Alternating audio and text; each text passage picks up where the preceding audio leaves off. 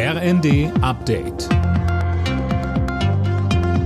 Stündlich neu. Auf den Punkt informiert. Ich bin Gisa Weber. Guten Abend. Zwei junge Islamisten haben offenbar einen Anschlag auf einen Weihnachtsmarkt in Köln geplant. Sie wurden festgenommen. Das hat NRW-Innenminister Reul bestätigt. Silas Quiring berichtet. Bei den Verdächtigen handelt es sich um einen 15-Jährigen aus der Nähe von Leverkusen und einen 16-Jährigen aus Brandenburg. Sie sollen sich in Chatgruppen ausgetauscht haben und dabei schon sehr konkret geworden sein.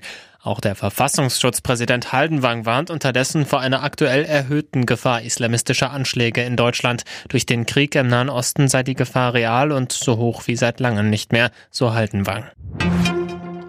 Weil die Arztpraxen regelrecht überrannt werden, will die Bundesregierung bei der telefonischen Krankschreibung Tempo machen.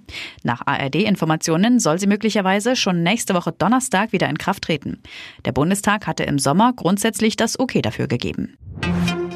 Kurz vor Beginn der Weltklimakonferenz in Dubai fordern Klimaforscher, dass Deutschland bei seinen Bemühungen nicht nachlässt.